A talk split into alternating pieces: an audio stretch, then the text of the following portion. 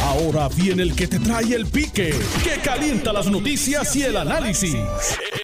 Esto es el podcast de El Escándalo del Día con Luis Enrique Falú. Saludos Puerto Rico, buenas tardes, bienvenidos al 630 de Noti1 al Escándalo del Día. Les saluda Luis Enrique Falú, muchas gracias por estar con nosotros en la tarde de hoy. Hoy es jueves 29 de abril de 2021.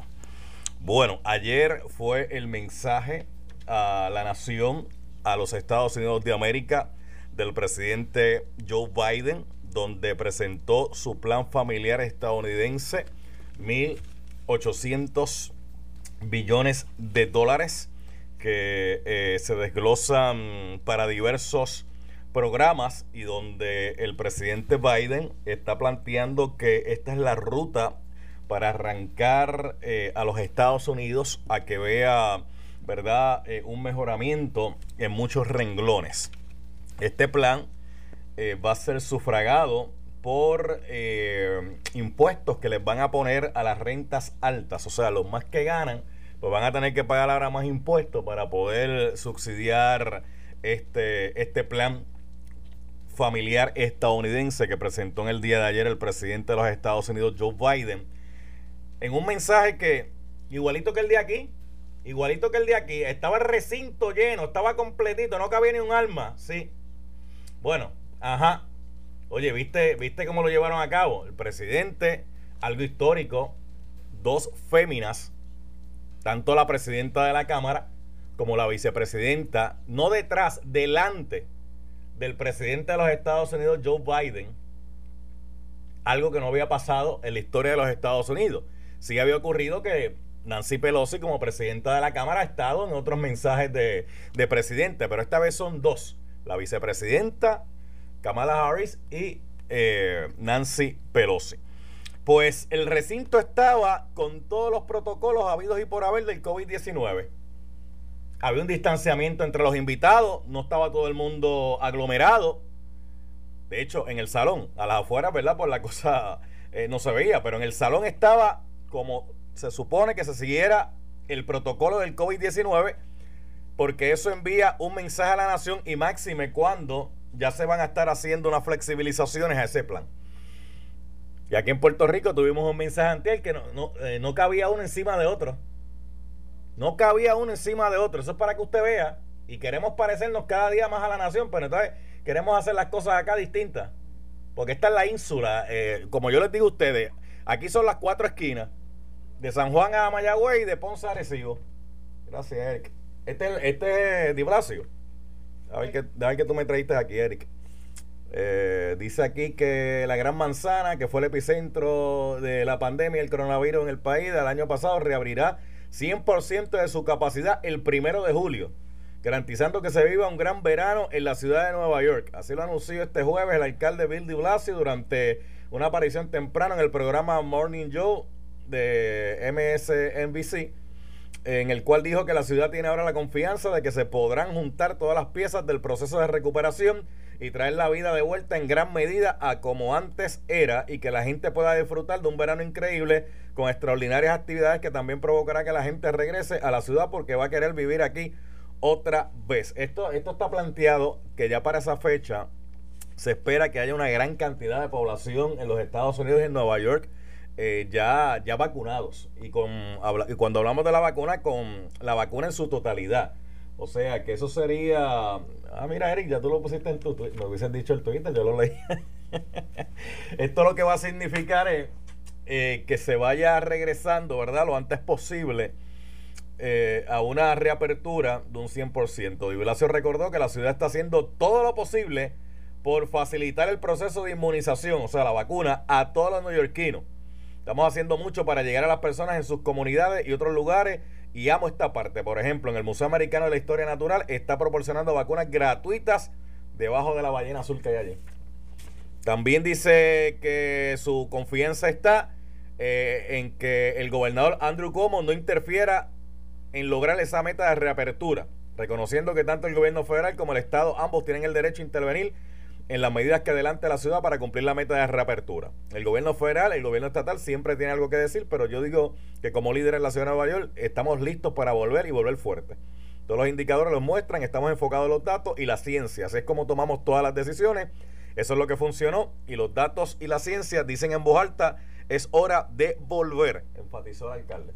Fíjate, esto no va muy lejos de lo que dijo ayer este, el presidente. No va muy lejos de lo que dijo el presidente de los Estados Unidos. De hecho, el presidente habló sobre las escuelas y dijo, mira, ya es tiempo de regresar a las escuelas. Ya, ya hay vacunas. Los maestros están vacunados. Hay dinero para cumplir con todas las medidas. Es tiempo de regresar a las escuelas. Obviamente siguiendo todos los protocolos, no se puede bajar la guardia. Esto del COVID-19, las estadísticas, usted tiene que tomarlas con pinzas porque si usted no trabaja con estadísticas, usted va a ver unas fluctuaciones que de momento está bien alto, al otro día posiblemente baja un poquito y no dice, ah, pues estamos mejorando porque bajó y no necesariamente porque al otro día vuelve y sube la curva. Eh, y para, por eso es que uno no pasa una proyección de un día a otro. Esto tiene que ser una proyección, mira, un tiempito bastante considerable para no decir, ah, pues mira, aquí es donde estamos parados. No porque hoy aparecen 100, mañana aparecen 75. Ah, pues mira, está bajando la cosa porque al otro día le pueden aparecer 125. Hay que, hay que trabajar con eso.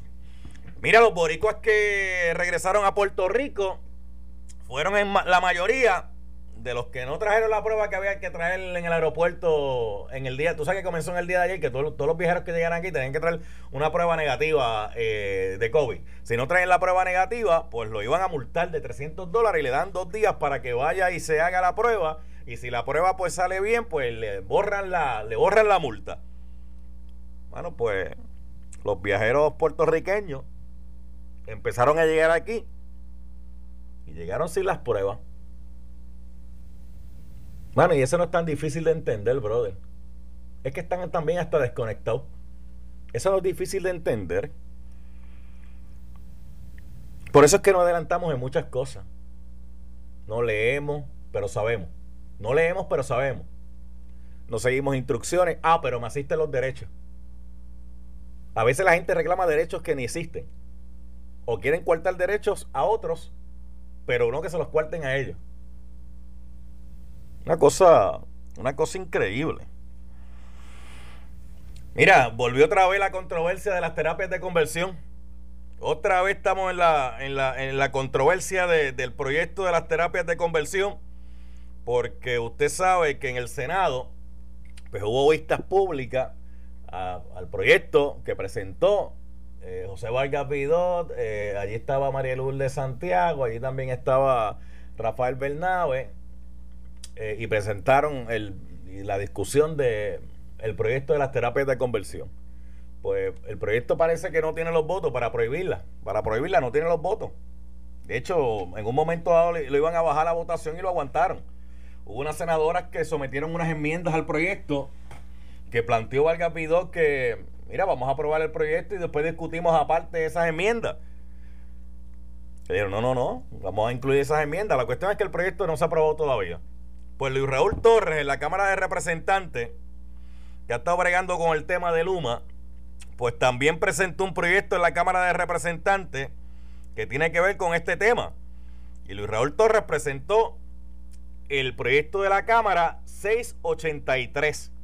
Lo presentó el 27 de abril hace dos días presentó el proyecto el representante Luis Raúl Torres de la Cámara de Representantes y dice para establecer ley para la prohibición de las terapias de conversión o reparación, fijar penas ante el incumplimiento de esta ley y para otros fines relacionados. Ese es el proyecto que está presentando Luis Raúl Torres, que lo presentó hace dos días, el 27 de abril del 2021, el proyecto de la Cámara 683.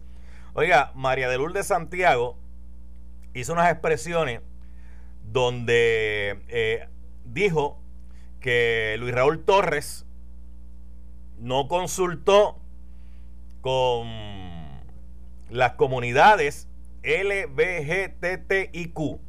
Dice que les tomó por sorpresa, les tomó por sorpresa la radicación de esta medida en la Cámara de Representantes, un proyecto que persigue el mismo fin, pero que según expertos, que aquí no se identifican quiénes son esos expertos, podría provocar en que se abran las puertas a estas llamadas terapias descritas en vistas públicas en el Senado como maltrato. Este proyecto de la Cámara que presenta Luis Raúl Torres, también Jorge Rivera Segarra, Rolanda Ponte Rosario y José Ponte Hernández, no es la única medida en la Cámara que trata sobre el tema. Porque usted sabe que también la representante del Proyecto de Dignidad, Lizy Burgos Muñiz, también había radicado una resolución para que se investigue si en Puerto Rico realmente se aplican las terapias de conversión. Vamos a hablar de eso un ratito acá en el programa. Y también salió en el día de ayer que el gobernador de Puerto Rico envió al Senado para su consideración un ascenso a juez del apelativo al juez Díaz Reverón. ¿Te suena, ¿Te suena ese apellido? Díaz Reverón, juez Díaz Reverón. Sí, el señor esposo de la exgobernadora Wanda Vázquez Garza. Usted sabe que siempre estuvo en, en discusión, estuvo en el pique si la gobernadora podía nombrar a su esposo para un ascenso en el tribunal de, de apelaciones. Mucha gente en aquel tiempo decía, mira, tiene la facultad de gobernadora, nada se lo impide. Hay que ver la hoja de vida del juez. La hoja de vida pues cuenta con todo lo necesario. Está, ahora mismo es juez. Sería un ascenso, pues ¿por qué no? Pero no pasó, no pasó. Pasaron las elecciones, gana el gobernador Pedro Pierluisi y el gobernador Pedro Luisi, Pierluisi mandó al Senado de Puerto Rico la nominación para un ascenso, porque ya la persona es juez, Díaz Reverón, es juez, para un ascenso al Tribunal de Apelaciones. Y mucha gente ha empezado a decir, ah, tú ves, mira, ahí hubo negociaciones, ahí hubo esto, ahí hubo aquello, ahí hubo lo otro. Yo, hasta donde yo recuerdo, Wanda Vázquez nunca apoyó públicamente a Pedro Pierluisi eh, para que fuera el gobernador. Es más, yo recuerdo que el día que fue a votar en, las elecciones, ella votó y nunca enseñó la papeleta. Algo que típicamente los políticos hacen cuando van a las urnas, que van y le muestran la papeleta a sus seguidores. Porque sí, porque de esa manera mandan un mensaje también de influencia. Pero la gobernadora usted recordará que ella siempre decía que no era política. Ella siempre decía, yo no soy política. Entonces, pues no mostró la papeleta. ¿Por quién votó? Pues solamente ella lo sabe. Más nadie lo puede saber, solamente ella y la máquina. Por donde pasaron para contar el voto, porque allí no estaba nadie con ella en la de esto. ¿Por qué? Entonces, el gobernador manda para allá y empezó a decir, ah, que si esto. Mire, señores, lo que hay que analizar es la hoja, el currículum vita y la hoja de vida. Tiene la preparación académica, eh, tiene la experiencia, ya ocupa una posición de juez eh, pues se está diciendo aquí un ascenso al apelativo. ¿Qué significaría un ascenso al apelativo? Bueno, un aumento de sueldo, obviamente, este tú sabes. Pero cuenta o no con las capacidades y las competencias necesarias para llenar la silla. Eso es lo que hay que analizar. Pero como usted sabe cómo es la, cómo, cómo es la, la ínsula. Oye, Luis Fonsi, Luis Fonsi publicó un mensaje en sus redes sociales. Usted recuerda a Luis Fonsi, Daddy Yankee, que grabaron la canción Despacito. Esa canción se convirtió en un ícono a nivel mundial, despacito. Y ellos grabaron el vídeo de la canción. ¿Dónde grabaron el vídeo de la canción? En La Perla. Grabaron el vídeo de la canción allí en La Perla. Y ese video le dio la vuelta al mundo entero. Es más, si usted entra a la página Discover Puerto Rico, que son los que se dedican a la promoción de Puerto Rico, usted verá allí que aparece La Perla. Es más, vamos a entrar a la página un momentito. Me gusta siempre hablar con los datos en la mano. Mire, cuando yo le coloco los datos en mis páginas de redes sociales, por ejemplo Facebook y Twitter, léalos por favor, porque el propósito es para eso, para que usted lo lea sin la interpretación de nadie, incluso sin, sin la interpretación mía, para que usted pueda ver el documento, para que usted pueda ver eh, la, fotografía, la gráfica, sin mi interpretación ni la interpretación de nadie, para que usted la pueda interpretar. Pues ahí aparece una fotografía de la perla y dice, venga a Puerto Rico, que esto es uno de los lugares turísticos de la isla. Pues Luis Fonsi escribió un mensaje hoy en sus redes sociales, que lo voy a compartir con ustedes, porque está sacando la cara por la perla. Luis Fonsi está planteando, dice, nunca es fácil escuchar noticias lamentables ocurridas en Puerto Rico y peor aún cuando se juzga por actos que se ven a diario en cualquier lugar del mundo. Es realmente injusto. ¿Y por qué él dice con actos que ocurren prácticamente en el mundo entero? Porque nosotros como somos una ínsula, como lo dije ahorita, somos bien insulares, somos una isla. Solamente miramos las cuatro esquinas de Puerto Rico, San Juan, Mayagüez, Ponce y Arecibo. Y se nos olvida que después de, de ahí existe mundo, existe gente más allá del 100 por 35. ¿Es o no es, Michael? Y estas cosas realmente se ocurren en todas partes del mundo. No es la primera vez donde lamentablemente un turista pierde la vida en un lugar que está visitando de una situación como esta. No es la primera, eso ha ocurrido en otras partes del planeta. Ah, obviamente, pues uno se preocupa por el, por el cantito de uno, pero eso no significa que uno se aísle del resto del mundo. Y él dice, es injusto, porque realmente estas cosas pasan en otros lugares. Dice, yo amo a mi isla y todos sus rincones como la perla. Un lugar que me cautivó y donde he tenido la oportunidad de conocer a gente maravillosa, luchadora de gran corazón, con energía positiva y que ante los retos que enfrentan lucha por salir adelante. Y es verdad, y es verdad.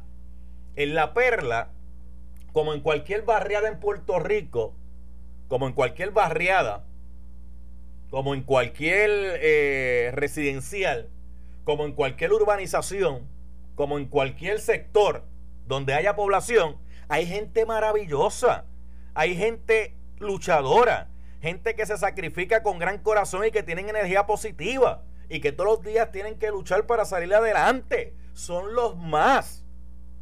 Son los más. Pero aquí ocurre una cosa en un residencial ocurre una cosa en una barriada y estigmatizamos a todos los que viven ahí, como si todos los que vivieran ahí se comportan de la misma forma y no es así. No es así. Eso la gente habla de punto de droga y rápido, residencial y barriada. Mano, y cuando se metieron en la urbanización con control de acceso que había en Bayamón, que los federales tuvieron que meter allí, se metieron en una mansión, que la mansión era un punto de droga. Ah, que los que entraban allí a esa urbanización high class, a ese punto de droga con control de acceso, pues entraban en vehículos último modelo y vehículos de una, de una que nadie estaba pendiente. Bueno, por ahí no hay un pillo andando en Mercedes-Benz ahora. Digo, aunque los Mercedes-Benz ahora eso valen punto bicicleta. Pues miren, dice, no, no es un lugar perfecto y no lo es como no lo es ningún lugar en el mundo. Todos sabemos que eso no es, existe, pero la perla es demasiado especial a toda mi gente buena de la perla, a mis hermanos boricua, trabajemos siempre unidos para alcanzar un mejor país. Los amo. Eso escribió Luis Fonsi en sus redes sociales. Y es triste y es lamentable. Ah, como digo una cosa, digo la otra. Lo que ocurrió en la perla, independientemente de las acciones de los turistas, no se puede este, condonar. Nadie tiene derecho a quitarle la vida a nadie. Nadie. No se puede condonar. Ah, que estaban potrones, que se pusieron de esto. No se puede. Para eso están las autoridades.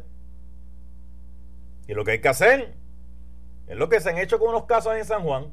Mira, ah, vi un turista y le dio, le dio un perro y la, dueña le, le, llamó la atención y el turista le cayó, eh, iba para encima de la doña y tuvo un tipo que meterse y el muchacho se mete y el turista lo, lo mordió.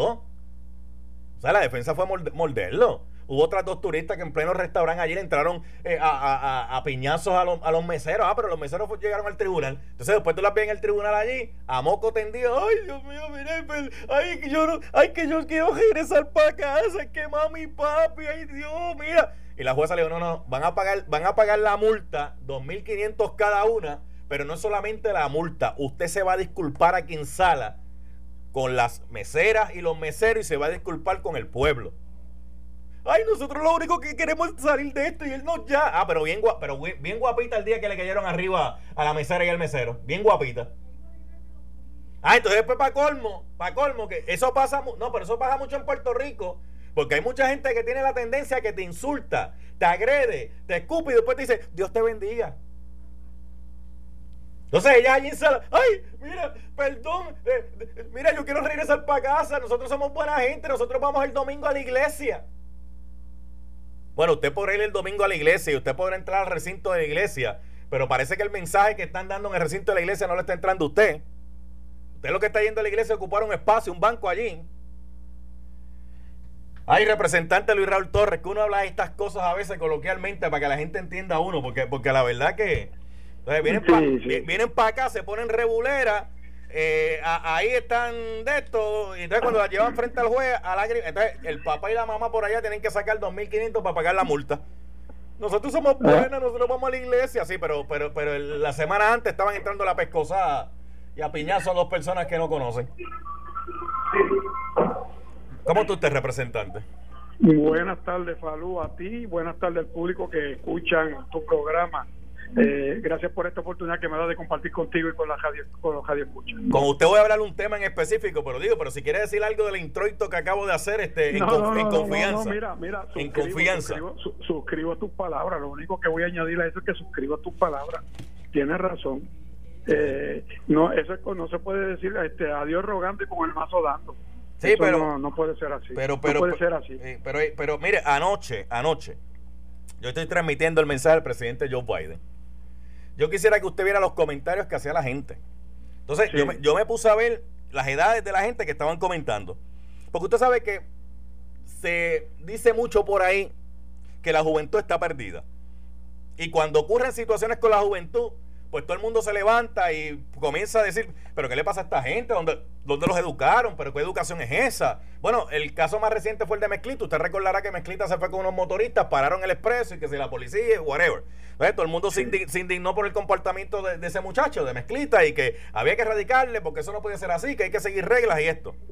Pero en el momento yo me pongo a leer los comentarios de la gente y me pongo a ver las edades que la gente está comentando. Y yo digo, mano, con razón es que tenemos esa juventud así. Porque, los, que, pues, porque los que educaron a los que educaron a esa juventud el comportamiento, el comportamiento, el modelaje, no se lo dieron. Por eso recuerda que, que los hijos, la conducta que tienen es el modelo que tienen en la casa. Sí. Si en la casa eso es lo que escuchan y hablan así sus padres y hablan con falta de respeto y, y oprimen a los demás y, y, dicen cosas discriminatorias y empujan a todo el mundo, pues así mismo van a ser los hijos. Y después, y después nos preguntamos por qué estamos como estamos, porque ese comportamiento que están reflejando algunos jóvenes, porque no son la mayoría, es el reflejo de lo que aprendieron en sus casas. Definitivamente, eso es así, Falú. Eh, vuelvo y te digo, suscriba tus palabras. Bueno, pero ya que usted suscribió mis palabras, para pasar el trago amargo rápido, vamos para lo que venimos. vamos para lo que venimos. Mire, le han, le han caído arriba usted, ¿eh? Porque usted se ha puesto a presentar un proyecto en la Cámara de Representantes, que el Senado dice que ya, que, ya tienen un proyecto sobre eso, que ya va, y dicen que el proyecto suyo eh, lo sorprendió allá los legisladores en el Senado, y dicen más, dicen que expertos, que no menciona cuáles son los expertos, dice que el proyecto suyo podría abrir la puerta hasta, hasta el maltrato. Bueno, yo voy a, yo voy a decir, yo te voy a explicar el proyecto. Yo no voy a estar contestando ataques eh, de ninguna naturaleza sobre mi gestión legislativa porque todo legislador, aquí son 51 legisladores en la Cámara y son 28 en el Senado, tiene el derecho a radicar cualquier medida cuando lo estime pertinente de cualquier idea que se le ocurra o que le llegue de otros ciudadanos con los que pueda compartir eh, esa idea y poder presentarla. Para eso es el proceso legislativo. Aquí nadie tiene el control de, de lo que puede resolver una situación en el país eh, en exclusiva eh, con su posición. Así que dejando eso meridianamente claro, tengo que aclarar que el proyecto mío eh, fue hablado con grupos religiosos y con grupos de la comunidad LGBTQI plus y que yo le entregué ese proyecto inclusive casi cuatro, cuatro días antes de erradicar el proyecto yo me reuní en mi oficina con el licenciado Osvaldo Burgos que es el portavoz de CABE y yo le entregué el proyecto y le dije que lo quería que lo viera, que lo visualizara, que me diera sugerencias sobre el mismo, que me hiciera comentarios antes de yo radicarlo. Le dije que lo iba a radicar el martes siguiente. ¿Y sabes cuándo me llegaron los comentarios? Y te lo puedo eh, mostrar, Falú. El mismo día que ya yo iba a radicar el proyecto, simplemente diciéndome que, que el proyecto ellos no lo, no lo respaldaban. Mire, vamos a hacer algo, porque vamos a hacer algo, porque yo creo que usted me explique. Espérese, yo creo que usted me explique, entonces tendría que interrumpirlo a mitad de explicación porque tengo que hacer la pausa. Eh, déjeme adelantar la pausa para que cuando usted regrese me pueda explicar sin que haya interrupción el planteamiento que usted me quiera hacer sobre ese proyecto. Claro, seguro, Deme un segundo. Voy a regresar en breve aquí en el escándalo del día. Estás escuchando el podcast de Noti1. El escándalo del día con Luis Enrique Falú. Mira, tengo aquí al representante Luis Raúl Torres que le pedí que pidieron esperar un segundo ahí para que me pudiera explicar eh, la pretensión de su proyecto sin que hubiese mucha interrupción en el sentido que la senadora María Luz de Santiago planteó que usted primero debe haber consultado con las comunidades LGBTIQ+, y además también dijo que consenso, nada. Eh, un consenso unilateral que no existe. En el proyecto 184 hay una prohibición tanjante. Aquí hay gente que se cree que pueden navegar en dos aguas permanentemente porque no están dispuestos a asumir una defensa absoluta de las comunidades. Eh, representante Luis Raúl Torres. Pues yo no voy a contestar nada de lo que diga la senadora María Lourdes. Yo hice mi función legislativa, radiqué un proyecto que fue consultado con grupos religiosos y con miembros de la comunidad LGBT, incluyendo el presidente de la comunidad LGBT del Partido Popular, con el licenciado Osvaldo Bulgo, quien le entregué el proyecto cuatro días antes, que es el portavoz de CABE, para que ellos lo vieran y reaccionaran, y a otras personas de la comunidad LGBT que no las menciono porque son ciudadanos particulares eh, conocidos y no estoy autorizado a usar su nombre hasta que ellos decidan hablar o no a favor o en contra del proyecto. También lo discutí con grupos religiosos y al igual que hay gente de la comunidad LGBT al extremo de lo que son los liberales que se oponen a, a todo lo que ellos entiendan que tiene que ver con los religiosos, hay también grupos religiosos radicales que entienden que no hay que aprobar nada sobre las terapias de conversión porque eso no ocurre en Puerto Rico y tampoco están favoreciendo el proyecto. Y, y también eh, con esos grupos estamos trabajando. La realidad es que ellos están empezando a atacar mi proyecto, que yo lo acabo de erradicar y sin embargo no han concluido eh, cuál va a ser el futuro del proyecto 184 que ellos radicaron en el Senado, que todo indica que no tiene los votos, que se lo van a colgar, que, eh, se han cerrado el senador Vargas Vidot y el grupo que lo radicó a no recibir ningún tipo de enmienda porque dijeron que el proyecto de ellos no aguanta una sola enmienda. Entonces, en ese sentido, eso no es un proceso inclusivo ni participativo. Yo lo que invito a, todo el mundo que busque el proyecto del Senado y busque el nuestro y comparen ambos proyectos. Mire, el proyecto de nosotros prohíbe las terapias de conversión y reparativa en su totalidad, no solamente para niños, sino también para personas adultas. Lo que hace diferente nuestro proyecto al del Senado es que nosotros incluimos tres cosas que el proyecto del Senado no ha querido incluir. Una, se respeta la patria potestad de los padres o tutores de los menores en decidir sobre los menores.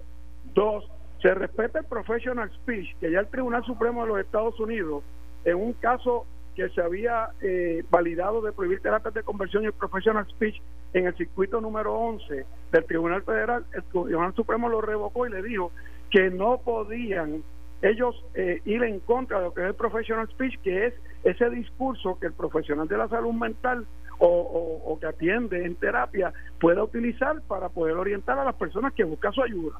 Y lo tercero es que también quieren prohibir en el proyecto del Senado que los padres de los menores, al igual que cualquier persona adulta, pueda acudir ante un sacerdote, un pastor, un ministro a buscar orientación espiritual si así lo determinan.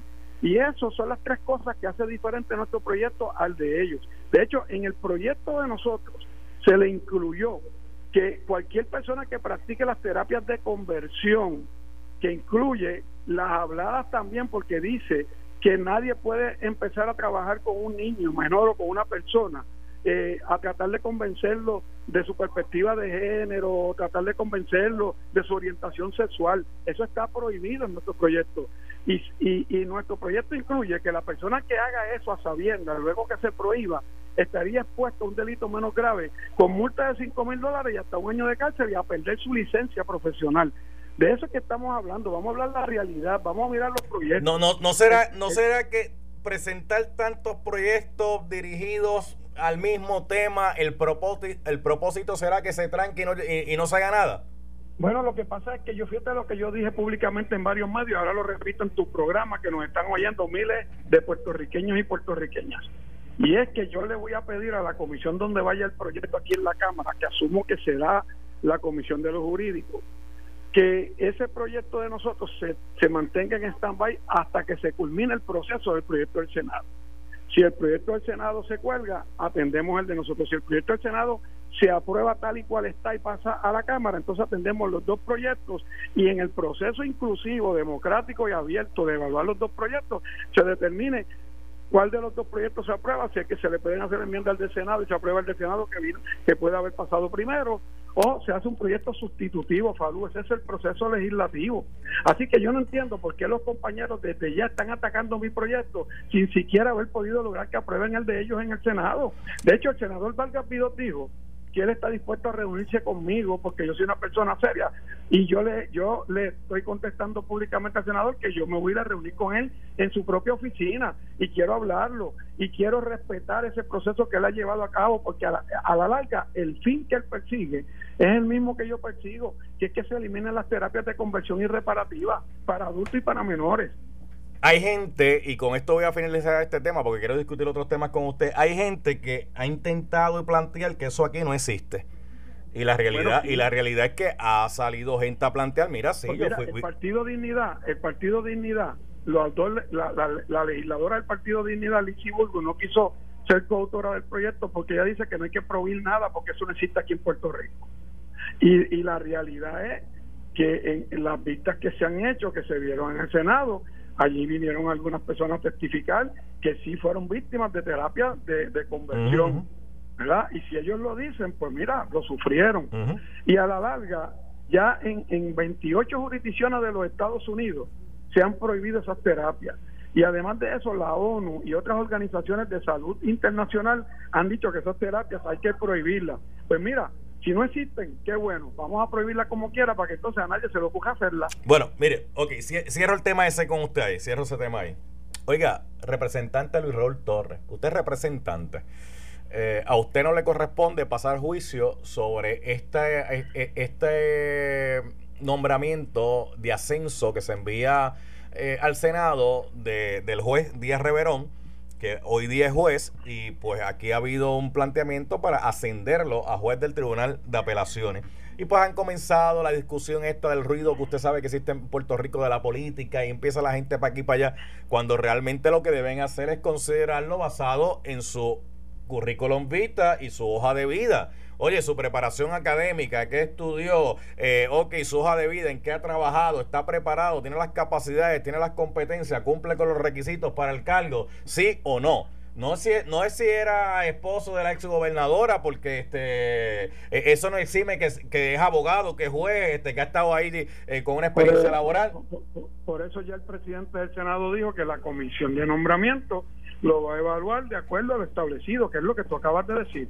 Van a evaluar su hoja de servicio, van a evaluar su hoja de vida, van a evaluar su preparación académica, van a evaluar si hay algún alguna situación en su conducta que, le impida ese, ese ascenso, van incluso a evaluar cualquier comentario que cualquier persona quiera traer sobre, sobre el mismo eh, y, llegarán a sus conclusiones finales. Él es juez actualmente. Hay que evaluar también cuáles son las evaluaciones que le ha hecho el Tribunal Supremo y la Administración del Tribunal en su ejecución como juez superior. Y todas esas cosas, pues el Senado las considerará y en su momento determinará si él tiene o no los galones para ese ascenso que ha recomendado el señor gobernador. Sí, porque aquí en el ruido político se ha ido la discusión que si era que si es el esposo de la exgobernadora, que no, es, que, es, que, es que eso no lo exime de, claro. Que, eh, eh, eh, que él no puede responder por, la, por las ejecuciones que haya hecho Wanda Vázquez como secretaria de justicia como gobernadora él es su esposo, pero ella es una persona aparte en el sentido de, su ejecución como, como ser humano. Así que a él hay que evaluarlo en su justa perspectiva. Cómo ha sido él como juez, si ha sido un juez templado, si ha sido un juez que ha cumplido con su trabajo, si ha resuelto casos eh, que no son conflictivos, ¿verdad? Que, que puedan poner en duda su ejecución. Eso es lo que para mí sería importante al momento que lo considere. dejo eso ahí, dejo eso ahí, este, dejo eso ahí. Mire, representante Luis Raúl Torres, su tarjeta electoral, usted la tiene la tiene al día, ¿verdad? Está vigente, está bien chévere. Sí, señor. Ah, saqué, saqué, una nueva eh, en las elecciones pasadas. Ah, mire, pues claro, para votar, para votar. Sí, bien chévere. Para votar. Y usted está inscrito para votar, usted está en la lista, usted está todo chévere. Y voté. Y votó. Y, va a votar. Y el 16 de mayo usted va a votar. No, para nada. Pero parece si el 16 de mayo hay una elección especial. Oye, por, oye mira, mira. Eso es un concurso de belleza, Fabio. Espérese, ¿cómo que la elección, la elección especial del 16 de mayo para los delegados, según usted, qué? Es un concurso de belleza. Pero eso pudo haber dicho un montón de gente sobre las elecciones también. No, no, no. Lo que pasa es que las elecciones es para elegir el gobierno de Puerto Rico, tanto de la rama ejecutiva como de la rama legislativa, como los municipios. Pues esa elección especial es para escoger los delegados que van para Washington DC a defender la estadidad. ¿A defender qué? Porque esa gente primero no los van a recibir en el Congreso, ni en la Cámara, ni en el Senado. Que me digan qué, qué caño le van a dar allí. Segundo. Disculpe, disculpe, antes que vaya a los segundos, disculpe, antes que vaya. Mire, vamos a imaginarnos y, usted y usted peina, bueno, no peina mucha cana porque eh, eh, tiene el pelo bien negrito. No, no, no, yo no tengo casi pelo, Farú. Yo, no, no, no. me paso, me paso la mano y ya. Por eso, pero usted recordará, usted recordará mis tiempos, eh, el negocio, el negocio de Cucho. Yo tengo un pana mío que tenía, se llamaba Cucho, eran cuatro tablas. Entonces, las ventanas eran de estas ventanas que se abren de par en par. Y usted sabe que para trancar las ventanas se le pone una tranca. En mi casa hubo de esas, de esas ventanas. Ah, en su, en su casa hubo ventanas de esas que se abren de par en par y se cerraban con una tranca cuando yo era pequeño habían ventanas de esas en mi casa. vamos, no, se tire que tan pequeño, que bueno, pero bueno. este usted, usted cree... me, refiero de, me refiero de edad. Ok, ¿usted, ¿usted cree que en el Congreso le van a poner una tranca como, como esa que le ponían a esas ventanas que le estoy hablando? No, qué tranca, si ellos no van a pasar de, de las verjas que hay allí para proteger el Capitolio. ¿Que no van a pasar de las verjas? No, de las verjas no pasan. Pero ¿cómo que no? Si son nuestros delegados electos por el voto del pueblo. Es un falú. en la constitución norteamericana no se reconoce esa elección para nada, no tiene ninguna validez, el Congreso de Estados Unidos no hizo ninguna legislación, ni el, ni el presidente de los Estados Unidos lo firmó para que se escogieran esos representantes y supuestos senadores que van para allá. Mire, ahora mismo la, la jueza Taylor Swain está sentada en su silla en el estrado escuchando los argumentos de la demanda que presentó Rafael Tatito Hernández porque usted sabe que hay una controversia con los chavos para esa elección especial. 175 mil que le quieren pagar a cada uno de esos delegados. Sí, sí, pero, pero, pero no es por eso, básicamente. También es por eso y por la asignación de los chavos para, la misma elección. Claro, seguro, las dos cosas. Eh, pues la jueza Taylor Swain está, está escuchando ahora mismo los argumentos que de hecho el PNP se quería unir al pleito y la jueza le dijo que no, que ya ella iba a tomar decisión basada en lo que tenía allí.